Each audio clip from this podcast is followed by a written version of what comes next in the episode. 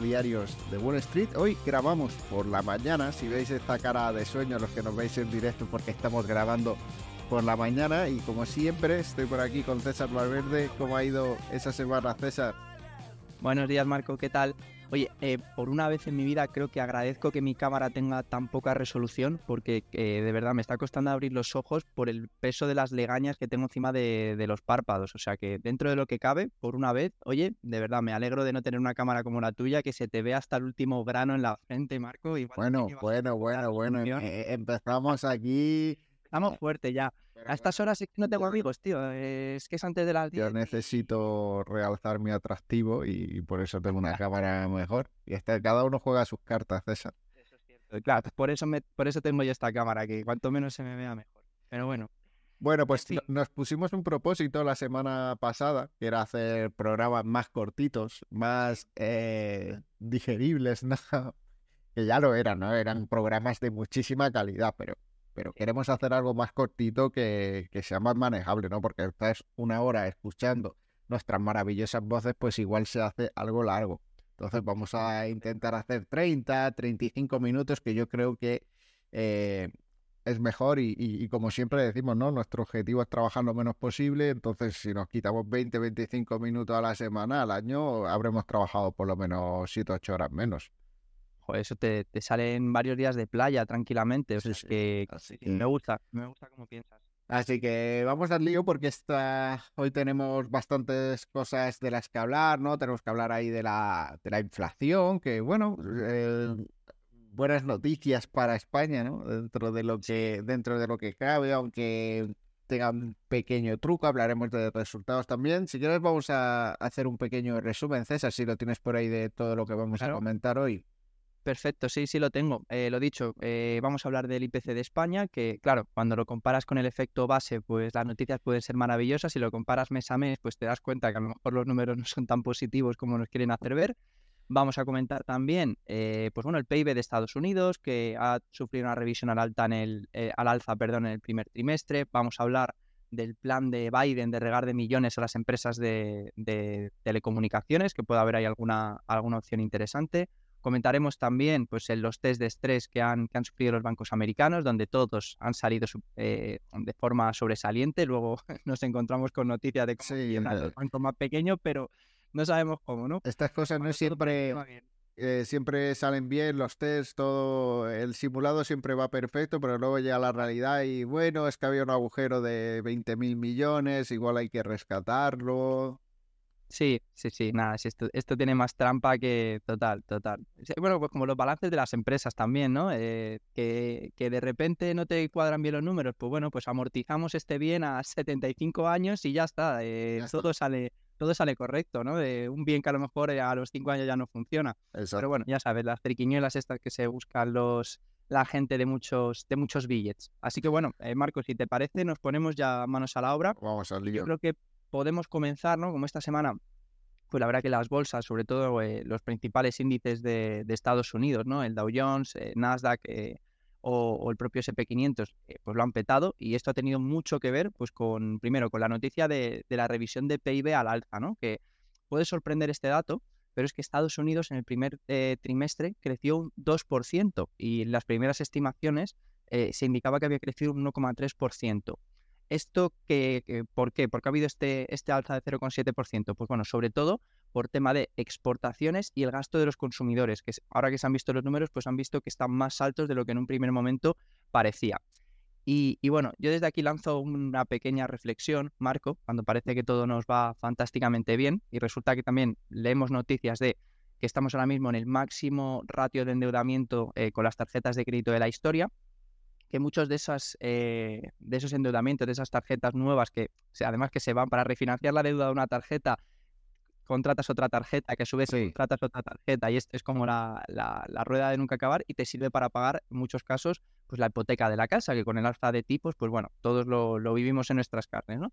Pero eh, un dato que leía, que me parece muy interesante y que seguro que se puede extrapolar también a España, que a día de hoy, en el 2022, el hogar medio estadounidense, es el dato que tengo, pero seguro que el español es igual o incluso peor, necesita un 40% de sus ingresos para permitirse una, vivienda normal, cuando únicamente en el 2020 este dato era del 22%, o sea, prácticamente un, pues una subida del, del 100% y que, bueno, que no parece que esto sea pues eh, escalable a largo plazo, ¿no, Marco? No sé qué. Sí, no, y en España ya te digo yo que es igual o peor.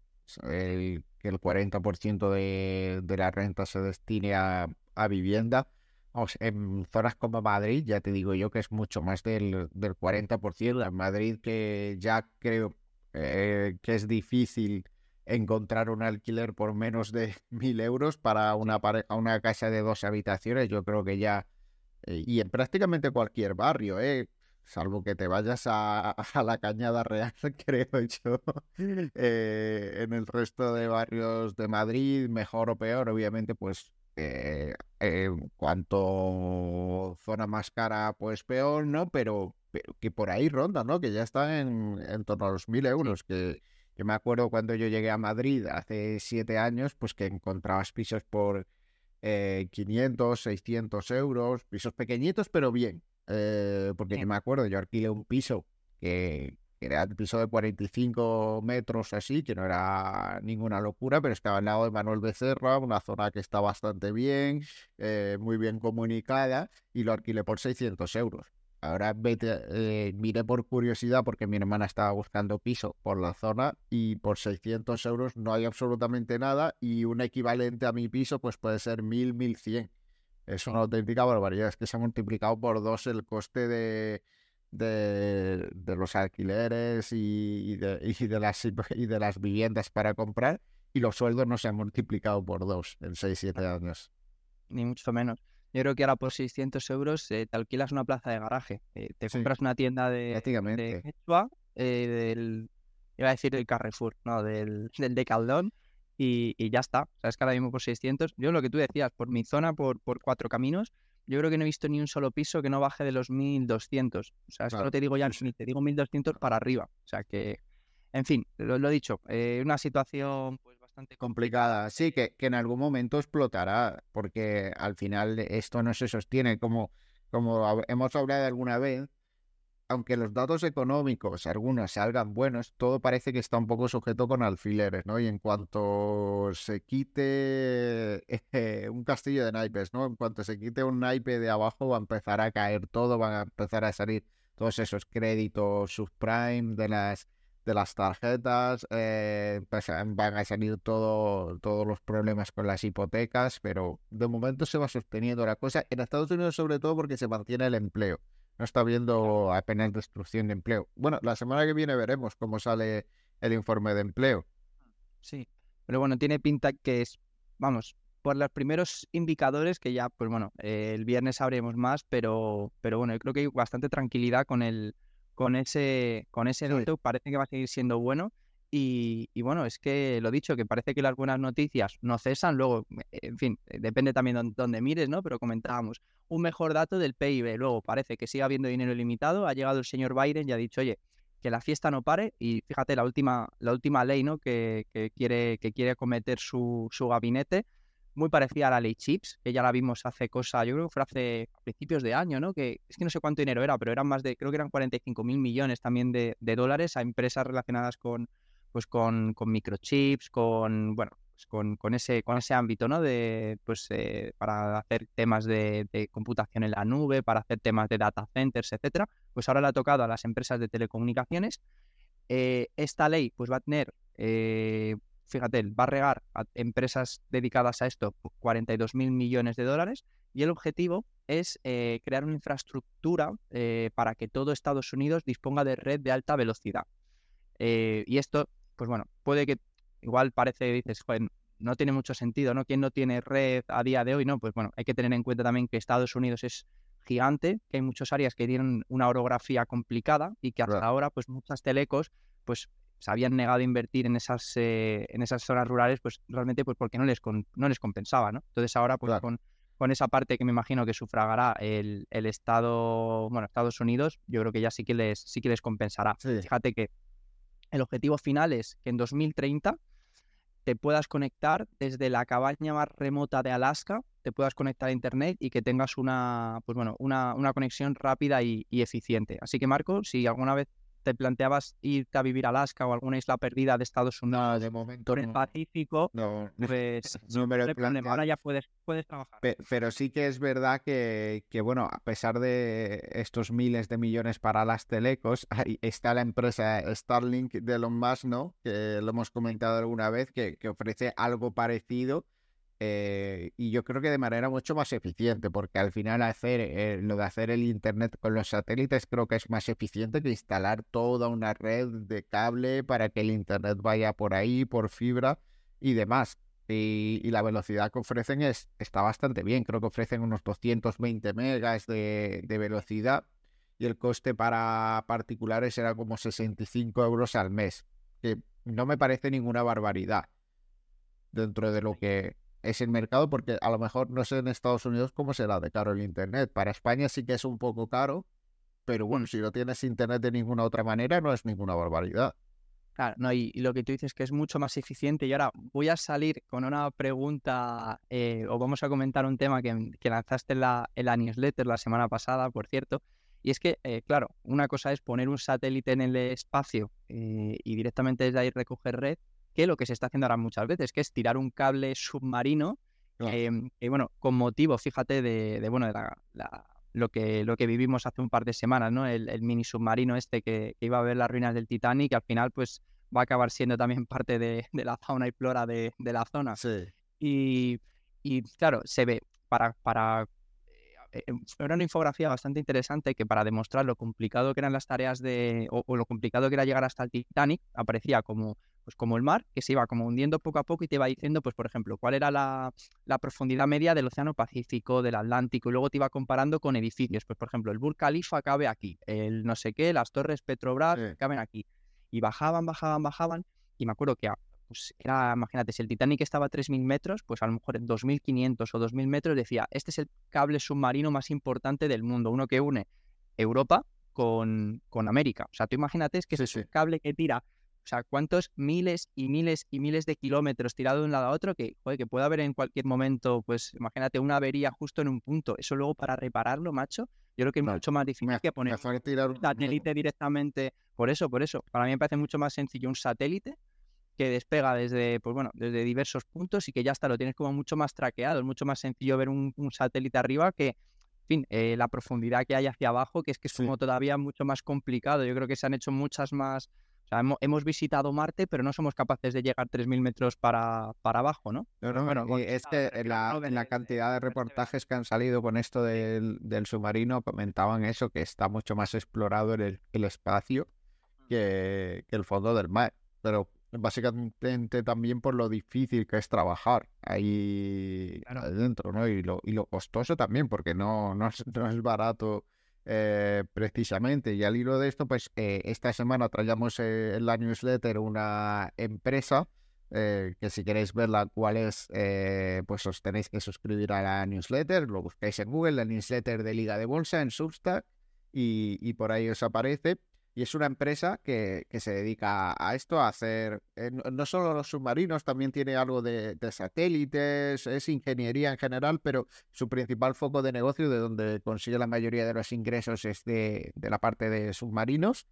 Y, y su, su clave, ¿no? Su, su, negocio estrella es hacer eh, submarinos eh, ROV, que no sé qué significan las siglas, pero básicamente son robóticos que no, no están tripulados, no se tripulan desde fuera y se encargan pues de, trabajar con empresas petroleras, con empresas de investigación para hacer trabajos debajo del mar como podría ser la reparación de este cable, por ejemplo, ¿no? Que si se corta yo creo que es difícil de encontrar las dos puntas y unirlas. Yo creo que es mejor tirar uno, uno nuevo, pero, pero bueno, hay muchas cosas, ¿no? Que están debajo del mar. Imagínate el canal de la Mancha, ¿no? Por ejemplo, ahí un túnel debajo del del mar, pues algún mantenimiento habrá que hacerle a eso, ¿no? Por fuera, supongo.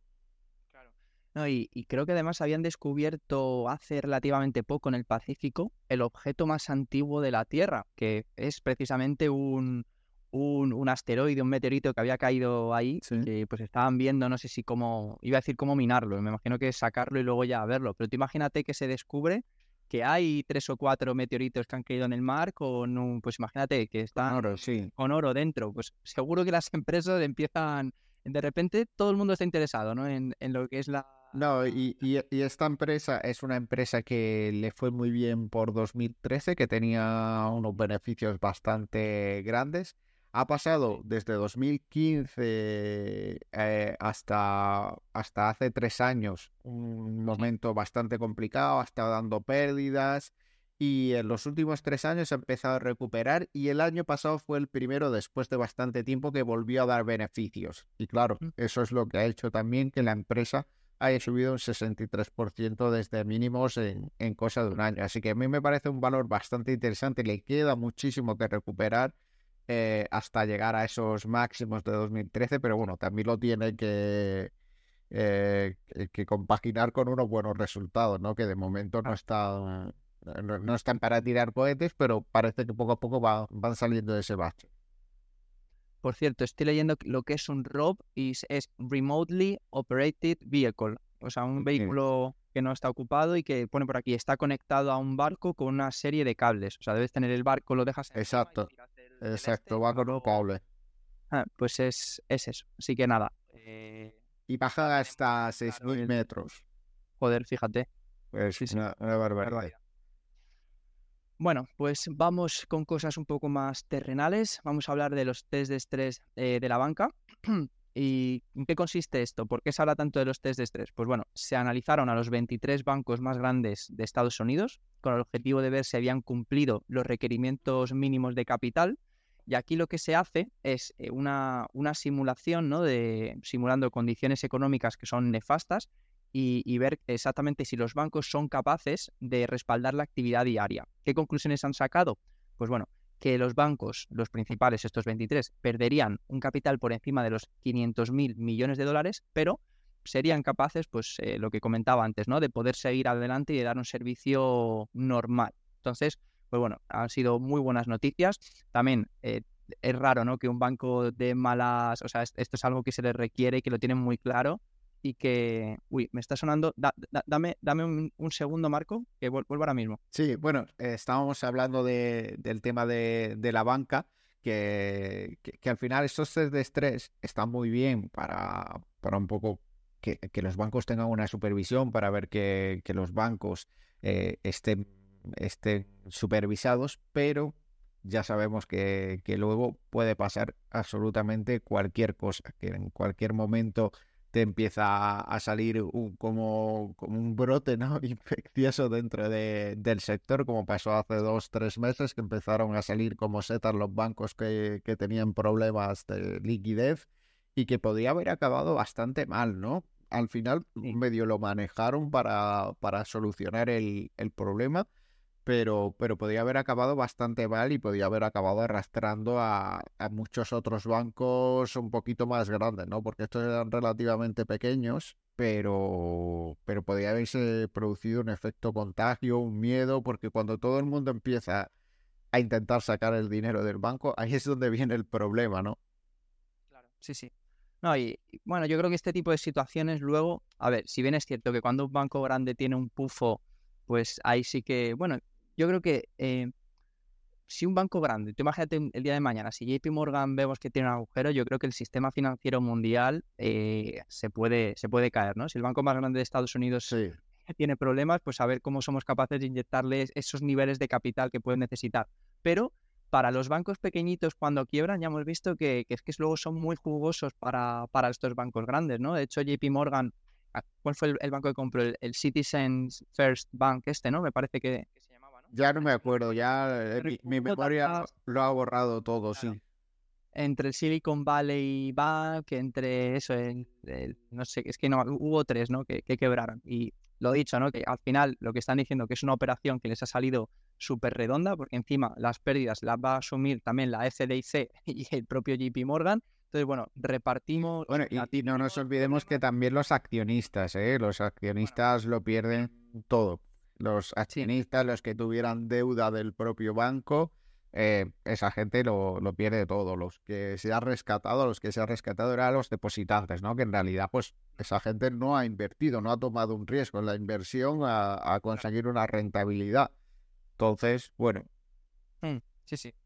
Pero, pero vamos, lo que, lo que dicen, ¿no? Que que luego habrá que ver. Pero yo lo que he leído algún analista y tal de, esta operación dicen que ha sido un pelotazo redondo para, para JP Morgan. Vamos, no, al final si tú mides lo que te, cuesta cada cliente y demás, pues, eh, pues igual sale barato, ¿no? ¿no? No sé cuántos clientes habrán conseguido, pero seguro una barbaridad y a un precio pues seguramente de saldo y, todo con, las cosas malas, pues al final pagadas no por, por fondos públicos, que es lo que ha pasado. Claro. Claro, sí, ¿no? Y, es que es eso, ¿no? Que cuando hay una situación donde los bancos más pequeños eh, tienen esa crisis de, liquidez, donde la gente saca el dinero, ¿dónde vas a depositar ese banco? ¿De quién, te, ¿De quién no te vas a fiar? ¿De un US Bank Corp o de un JP Morgan? Yo metería sí, sí, lo vimos. Morgan, que sé que el Estado, si cae también, oye, no sé, me siento bastante más, más seguro. ¿no? Y, lo vimos que sucedía eso, César, que la gente empezó a sacar el dinero y a meterlo dentro de, los bancos grandes. Eh, hubo un flujo ahí de miles de millones que salieron de los bancos pequeños y fueron a los, a los bancos grandes. Y bueno, dicho esto, vamos a hablar un poquito de la inflación, que parece que va bajando en en toda la zona euro. Hay países como, por ejemplo, Alemania, donde todavía está bastante alta, ¿no? Está en el, mm. en el 6 y pico por ciento, ¿no? En el 6 y medio por ciento, creo que fue el, el dato publicado eh, este jueves. Pero en España, eh, curiosamente, la interanual pues se ha bajado del, del 2%, ¿no? Está ya por debajo de ese objetivo, así que por nosotros el Banco Central ya podría empezar a bajar los tipos de interés, ¿no? Sí, sí, sí, totalmente, totalmente. Objetivo conseguido. Ya, ya te digo yo, ya te digo yo que si fuera Alemania. por supuesto. Si fuera Alemania. claro, o Francia, los intereses ya estaban alineados, ¿no? Pues bueno, pues ella hubiera decidido Europa ha salido de esta crisis de inflación, vamos a empezar a bajar los tipos de interés, pero no. sí. No, no, total. Aquí somos la última mota de polvo en la esquina del, mapa. Yo creo que no saben situar ni dónde está España, así que, bueno, eh, en definitiva, sí que son buenos datos, un 1,9%. Eh, lo que pasa que, bueno, aquí hay que, hay que andarse con cuidado, ¿no? Porque también tenemos la inflación subyacente, que al final, eh, para quien no lo sepa, la subyacente es la que descuenta coste de energía y de alimentos, pues eh, sigue siendo altísima. Sigue siendo del 5,9%. Exacto. Exacto. Que, oye, sigue siendo el menor nivel en un año, muchos países de la Unión Europea estoy convencido que lo firmarían, pero siendo objetivo sigue siendo un número anormalmente alto. O sea, es que esto no, no es ni mucho menos una inflación con la que se pueda vivir ¿no? de, forma normal y, a diario, hay que seguir bajándola. Bueno, es que, e, e, es que es increíble, es que con un 5,9% sostenido, pues 10 eh, años, hace 10 años has perdido el 59% de lo que tenías en el banco, que es 10 años pasan volando. Sí, sí, sí que es, lo dicho, es algo, es algo brutal, ¿no? Y, bueno, y por, por, terminar este tema y ya saltar con, para ver qué han hecho las principales acciones, índices y comentar los resultados de Nike, únicamente comentar que el IPC de este del 1,9% tiene que ver con el efecto base, eh, porque claro, eh, ya el, el, año pasado, a estas alturas, los precios habían disparado 1,5 puntos. Entonces, la comparación, pues ahora mismo favorece esa corrección de ahora. Si nos fijamos en el dato intermensual, pues mes a mes, vemos que los precios son un 0,6% más caros que hace 30 días. Entonces, pues bueno, cada uno, eso es como el típico, seguro que has visto el meme, choose your fighter, elige con qué dato te quedas y, y defiende la muerte. Bueno, pero creo que, está bien dentro de lo que cabe que estos datos se vayan normalizando, porque cosas como, por ejemplo, que a mí me, eh, eh, me vino mi casero, ¿no? Yo estoy alquilado y me vino mi casero y me dijo, eh, bueno, el mes que viene haces un año ya en este piso que me, que me mudé a Málaga. Eh, bueno, no me lo dijo así tan amable, ¿no? Me mandó un mensaje. El, el mes que viene hace un año, te subo el 2% del IPC, que en realidad la ley te dice que el máximo eh, es el 3, ¿no? Yo creo que él ni lo miró, no ha mirado ni el IPC y dirá, como el IPC sigue muy alto, le voy a subir el mínimo, que antes era el 2% y ahora es el 3%. Pero bueno, viendo que ha sido del 1,9%, pues le, diré, pues no me vas a subir un 2%, me vas a subir un 1,9% y esperemos a la revisión. Eh, yo quiero esperar, quiero apurar para pagarle este mes un poquito más tarde. Eh, a ver si, si, sale la revisión. Imagínate que sale la revisión del 1,8%. Pues eh, solo por joder, solo por joder, seguramente, por corregir a, a mi casero, que es bastante parece bastante pasota en todo. Le dices eh, que se te ha roto algo, no te contesta al, al WhatsApp, pero cuando lo necesita te escribe al, al momento. ¿eh? Mira cómo estaba pendiente de esa... seguro, seguro que, que, escucha diarios de Wall Street. Sí, sí. pues, pues, Capullo, no te voy a pagar 2% más, que ya cobras bastante por el, por el alquiler. Pues ahí queda dicho, sí, sí. A dos segundos también, Marco. Ya está. El, el, alquiler se queda como estaba. Así y bueno, y voy a estar, voy a estar con la libretita, si sigo aquí un año más, el, el, año que viene con la libretita esperando que haya deflación. Vamos, rezando porque haya deflación y le diré, bueno, pues parece que el, eh, que el, que el alquiler baja un 0,5% este año, que vas a cobrar un poquito menos. ¿Cómo hacemos, jefe? Eso, eso, me haría, eso me haría una ilusión increíble, ¿sabes? No me extraña, no me extraña. En fin, dedos cruzados, a ver si suerte se, se cumple. Bueno, toda, toda la gente que, al mm. final aquí hacemos un servicio público también, César. Toda la gente que renueve el alquiler este mes y le diga que, le que tiene que pagar un 3% más, que es el máximo ahora que, que, se puso por ley, pues que le digan que no, que ha sido un 1,9% y, y esperad no al dato provisional, tenéis que ver el dato definitivo, ¿no? Y, y, yo, depende del contrato, pero creo que es así por ley. En el mío dice que es el último IPC del, del mes. No estoy seguro si es ya del mm. mes de renovación, que sería julio, o del mes previo a la, a la renovación. Pero bueno, por ahí estará. Yo intentaré mirarlo y moverme en el que me sea más beneficioso. Eso te iba a decir, aquí que cada uno elija el que más le convenga y a partir de ahí pues a, pelearse con el café. Le diré, no, mira, es que en julio ha sido, fíjate que es un 1,5%, pues, oye, dinerito ahorrado. Aspirar no es mucho, ¿sabes? No, es mucho, pero, pero bueno, algo Siendo sostenido que son 12 meses, ¿no? Y hay que aprovechar. y, si son 50 euros al mes, pues oye, al final te sale para, te sale para unas pequeñas vacaciones. Sí, te sale medio mes gratis, sí, sí. Bueno, pues seguimos eh, viendo qué han hecho las bolsas esta semana, ¿no? Que como has comentado antes, bastante buenas, César. Sí, todo de color verde. Y bueno, por sintetizar rápidamente, el SP500 aprecia un 2,02%, último mes 6,05%, Nasdaq más 1,96, último mes más 6,18, Dow Jones más 1,84, último mes más 4,38. Pues, si nos vamos a sectores, si nos vamos a sectores, Marco, sí que eh, hay aquí un, ganador que, la verdad que nos extraña un poco, ¿no? Si, nos si vemos el rendimiento relativo de la última semana, Real Estate.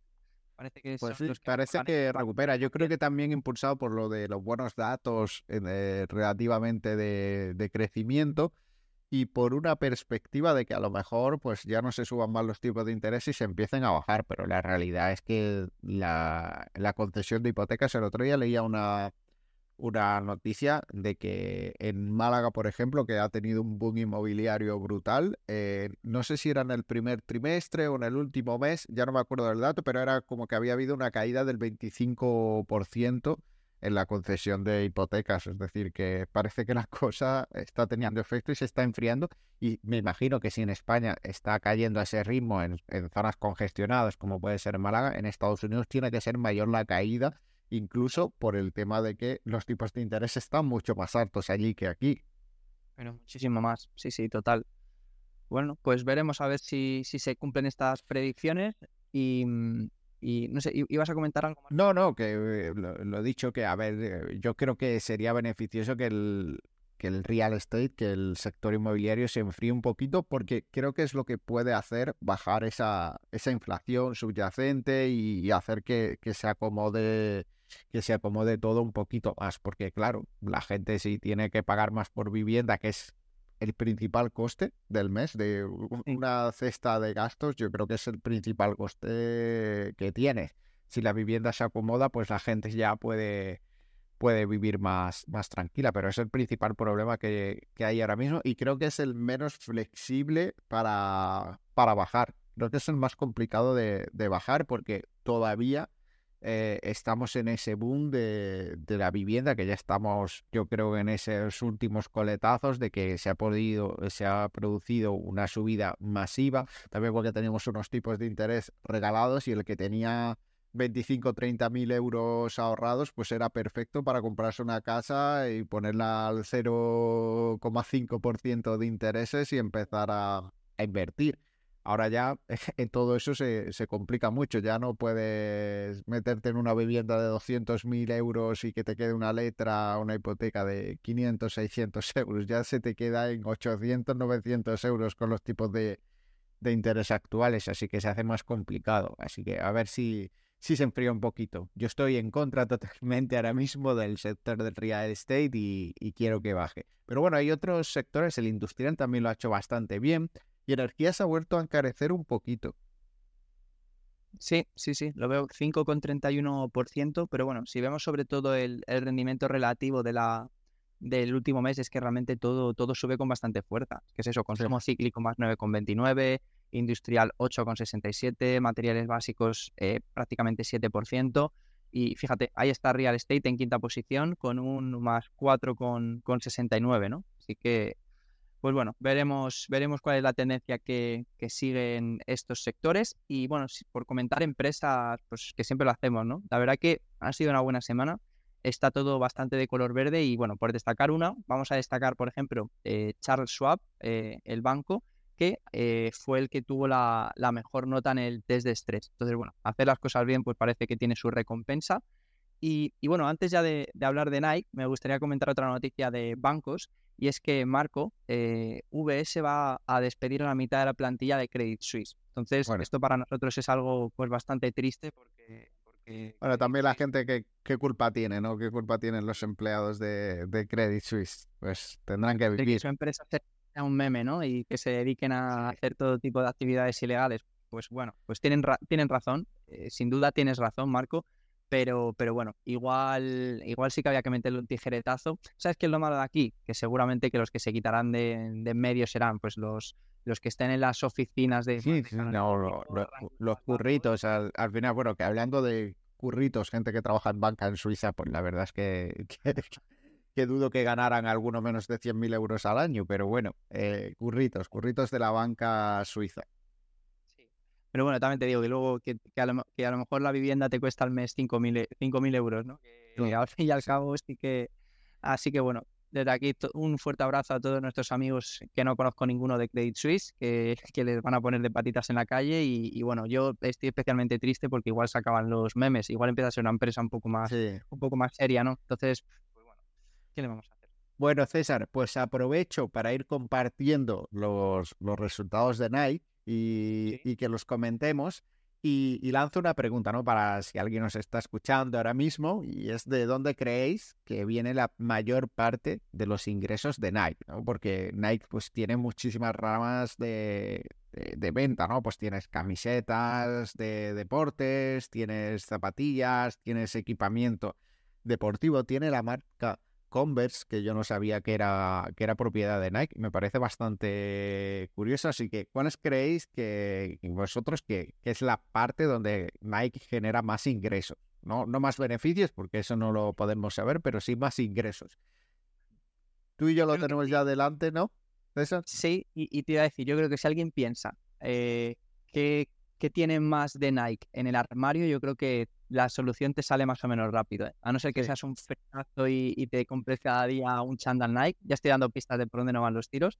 Yo creo que, en fin, que todo el mundo tiene, vamos a desvelarlo ya, son las zapatillas. Bueno, ya, ya he compartido la, la, imagen, que es un negocio que además parece que de momento le va bastante bien. Y no sé si tú lo notas, César, que hay también como una moda en, en, cuanto a la compra de zapatillas y, y, de coleccionismo incluso, ¿no? Hay gente que se dedica y hay páginas web que se dedican a invertir en zapatillas que son modelos de ediciones especiales y demás, que hay gente que colecciona zapatillas de Air Max o, de Jordan y demás, pues, pues paga auténticos pastizales por estas, por estas zapatillas. De hecho, a mí, a mí alguna vez me ha salido algún TikTok de algún chico especializado en, estas zapatillas porque las colecciona y demás y, dan como asesoría incluso de para invertir en estas zapatillas y la gente les pregunta y ellos dicen pues por ese presupuesto yo me iría a este modelo que es una edición especial que sacó Nike o Adidas con Louis Vuitton o con esta otra marca que ahora mismo están bien de precio. ¿no?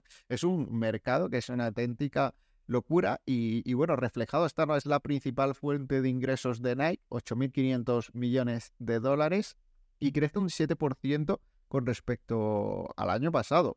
Parece que de momento va bien. Luego el resto de... Eh, el resto de ingresos es un poco más residual. Eh, ropa sí que supone 3,2 billones, 3.200 millones, pero ni crece ni decrece en el último en el último año. Luego equipamiento se sube bastante, un 11%, pero bueno, son 400 millones de dólares de facturación, que comparado con el resto, pues es residual. Y Converse son 600 millones de, dólares de, de, facturación y cae un 1%. Bueno, estable, ¿no? Estable ahí las, las Converse.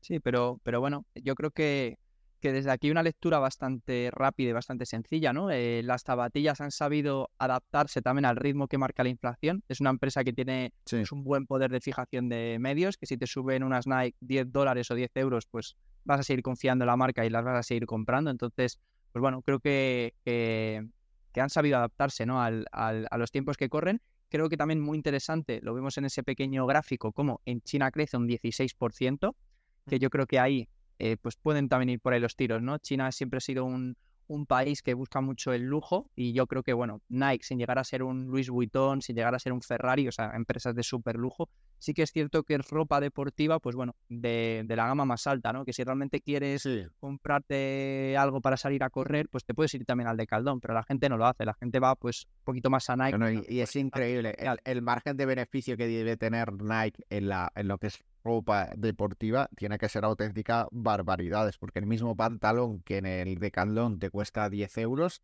en Nike, solo por llevar el logo de Nike, eh, te, acaba costando 40 euros. Y dices, bueno, pues si Decathlon ya le saca beneficio con 10, es que Nike le está sacando a lo mejor 35 euros de, de beneficio a ese, a ese pantalón. Totalmente de acuerdo. Sí, sí. Total, y, bueno, por comentar también, eh, han lanzado un programa de, recompras por 1.400 millones y luego también otro dato que aquí en, el, en, la gráfica como tal no sale, pero que creo que también es interesante de comentar, las ventas directas han aumentado un 15% también year over year. Esto creo que pues, también lanza un mensaje bastante claro, se quieren quitar esas eh, tiendas intermedias y directamente ser ellos quien, quien venden a, ese cliente final, ¿no? Yo creo que cada vez, pues eso, tener más control sobre tu estocaje y, de, hecho, mm. lanzan bastantes campañas por redes sociales. Yo hace poco me compré unas, unas zapatillas eh, y, lanzan campañas como súper agresivas con descuentos eh, increíbles que no encuentras en ninguna otra tienda. Eh, por ejemplo, unas, unas Jordan, unas Air Jordan de, de básquet, que bueno, que te las puedes poner para ir por la calle y demás pues de los 120, 140 euros no bajan nunca. Y yo me compré hace poco unas por 55 euros en, en su página web. Eh, es decir, que, que, están, quieren quedarse, ¿no? Quieren que la gente reconozca como, pues no me voy a Zalando o no me voy a, a, cualquier otra tienda a comprar unas zapatillas Nike. Directamente las compro en, en, la tienda de Nike. Y Adidas también lo veo bastante hacer, hacer esto. Sí, pero no sé, yo fíjate, entre Nike y, Adidas, bueno, esto ya van en gusto de cada uno, ¿no? Pero, pero es que Adidas quizá me guste un único par, el, más clásico. En cambio de Nike, la cosa cambia y... Sí, tienen muchos modelos. Me, atrevo a lo mejor a... Ya, es que es eso, y si no te gusta únicamente Nike, oye, que es que puedes llevar también Converse, puedes llevar también Jordan, o sea, que es que la cosa, en fin, eh, tiene como muchísima más variedad. Muchísima variedad, sí, sí. sí y mientras te compras unas Adidas, yo la verdad que no tengo muchas zapatillas, pero la gente, mientras se compra a lo mejor unas zapatillas, porque el desde mi punto de vista, ¿eh? los modelos son como mucho más similares, Nike, si te compras unas Air Max, unas Jordan y unas de correr, pues oye, ya tienes tres modelos distintos de Nike como que no se solapan. En cambio de Adidas, pues bueno, sí, para jugar al fútbol o al baloncesto, bueno, al baloncesto yo creo que a mí no, personalmente no me gustan nada las, las Adidas, yo soy muy de, muy de Nike, ¿no? Pero, pero bueno, yo creo que va un poco en cuestión de gusto. Yo soy muy de Nike y muy poco de Adidas, la verdad. No sé tú, Marco, si pues también eres... También, pero no por nada en contra de Adidas. Y la verdad es que nunca he tenido nada, ninguna zapatillas Adidas, creo. Creo que a lo mejor he tenido unas en mi vida, pero sí que es verdad que que yo con las Nike, eh, porque mi pie es bastante complicado, eh, con pocas zapatillas estoy cómodo y con las Nike estoy cómodo y entonces me compro siempre siempre estas zapatillas. Así que, que bueno, que en resumen, eh, a lo que íbamos, pues que la empresa parece que ha amortiguado bastante bien el efecto de la inflación, que está facturando más, eh, un 5% más eh, con respecto al mismo periodo del año anterior y que está dando beneficios, ¿no? Y al hilo de esto, al, al ir a los beneficios, pues vemos una empresa que ha facturado 12.800 millones y que ha generado un beneficio neto de, de, de mil millones, ¿no? Un 8% más o menos de, de Mm. beneficio con respecto a lo que ha facturado. Esto al final dices, bueno, pues es que hay negocios que están teniendo unos márgenes de beneficio mucho más grandes, ¿no? Y, y vemos cómo empresas como Alibaba están potenciando el separar estas dos ramas, ¿no? Que ya eh, no sé cuándo se hace realidad esto de que se divide en seis Alibaba y, y yo que tengo claro cuál va a ser la parte que más va a crecer, que va a ser la parte de cloud computing. Sí. Más que nada, eh, porque estoy seguro de que va a empezar a haber regulaciones de algún modo de eh, Amazon no puede trabajar en China, eh, Azure tampoco puede, Microsoft tampoco puede trabajar con servidores eh, de China. Y ahí es donde creo que tiene muchísimo margen de crecimiento eh, China para quedarse todo el mercado. Y si en algún momento China fue el hub de las criptomonedas, de todas estas eh, granjas de, criptomonedas y demás, estoy seguro que en algún momento, por costes también, acabará siendo el hub de la inteligencia artificial y ahí se van a necesitar muchos servidores. Sí. A ver qué pasa también con lo de inteligencia artificial, de que fíjate, Nvidia uno de los días de entre semana cayó, me parece, con fuerza, al final se recuperó y la verdad que ha cerrado la semana bastante, bastante plana, incluso un pelín positiva, pero precisamente porque Estados Unidos está pensando el, el restringir, exportar esos chips de inteligencia artificial a, a China, ¿no? Pero bueno, esto ya lo hemos visto, esto ya es que también, es que a, a mí es que esto me hace, me hace mucha gracia, ¿eh? O sea, eh, qué malos son los chinos, hay que, no, les tenemos que cortar las exportaciones, pero luego ellos quieren también traer aquí TikTok y no, no, no, TikTok ni de coña, no puede, que nadie se lo instale. O sea, como que ellos siempre ponen, ponen la otra mejilla, ellos siempre, al revés, nunca ponen la otra mejilla, siempre tienen que ser los que mandan y oye, cuando les hacen algo que no les gusta, ¿cómo cambian de opinión? Y lo peor Sí, es sí, no. tenemos una, una visión, yo creo, tan occidental que lo vemos como muy normal que Estados Unidos haga eso, pero, No, pero no, porque eh, es, es totalmente, es decir, eh, lo mismo, peor. Facebook, Meta sí se puede crear to- todos nuestros datos, pero China no. Oye, pues China son los malos y vaya que sepan